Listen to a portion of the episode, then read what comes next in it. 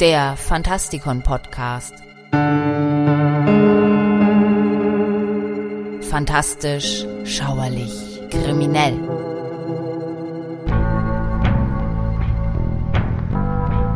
Hallo Freunde draußen an den Radiogeräten und herzlich willkommen zu einer weiteren Ausgabe in unserer Rubrik Helden, Versager und andere Ikonen. Mein Name ist Michael Percampus und heute geht es hier um den Mann ohne Namen.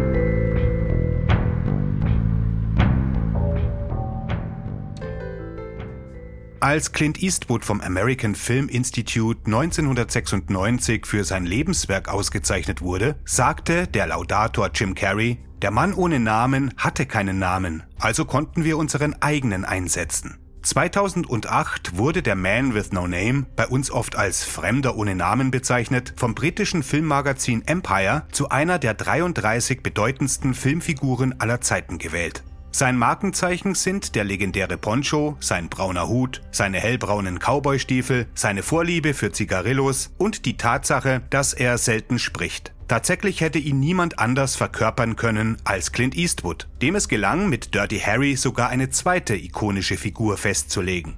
Ausgangspunkt sind die drei als Dollar-Trilogie bezeichneten Filme Für eine Handvoll Dollar, Für ein paar Dollar mehr und Zwei glorreiche Halunken, die zum Besten gehören, was der Italo-Western zu bieten hat. Eastwood definierte mit dieser Rolle den Anti-Helden, dessen Inkarnation aus der Popkultur nicht mehr wegzudenken ist. Wo immer wir dieser Spezies also begegnen, begegnen wir dem Mann ohne Namen. Den stärksten Einfluss spüren wir allerdings im Star Wars-Universum. Jeremy Bullock zufolge basierte seine gesamte Darstellung von Boba Fett auf Clint Eastwoods Performance in Für eine Handvoll Dollar. Die minimale Bewegung und das bedrohliche Verhalten von Eastwood zeigt sich in jeder seiner Bewegungen oder deren Fehlen. Die Popularität der Figur führte zu einer Reihe von Romanen und einer beachtlichen Comicserie, die Dynamite im Jahre 2008 unter dem Titel The Man with No Name lancierte. Hier wird er Blondie genannt. Das ist der Spitzname, den Tuko ihm in Zwei glorreiche Halunken gab. Später wurde die Serie in The Good, The Bad and The Ugly umbenannt, obwohl sie keine Adaption des gleichnamigen Films ist.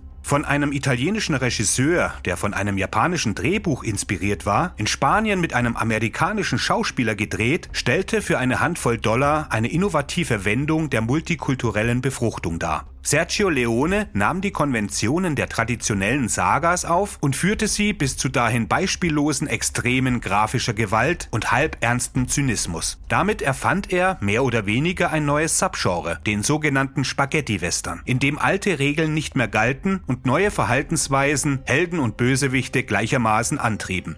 Für eine Handvoll Dollar ließ die edlen Motive und den uneigennützigen Heldenmut verschwinden, der seit der Stummfilmzeit ein geheiligtes Merkmal des westlichen Genres war. Der Protagonist ist ein stahläugiger Pragmatiker, der von Eigennutz getrieben wird, nicht von Gerechtigkeit und Selbstverleugnung, und der nur dann in Schwierigkeiten gerät, wenn er spontan einer Frau und Mutter hilft, die von einem Banditenchef herumkommandiert wird. Er schießt als erster und als letzter und stellt keine Fragen. Er kommt als guter Kerl davon, vor allem weil die bösen Jungs viel, viel schlimmer sind. Leone brach alle ungeschriebenen Gesetze, die bisher den in Amerika produzierten Western definiert hatten, einschließlich des Brauchs, dass die Waffe eines Charakters und seine tödliche Wirkung niemals in derselben Einstellung gezeigt werden sollten.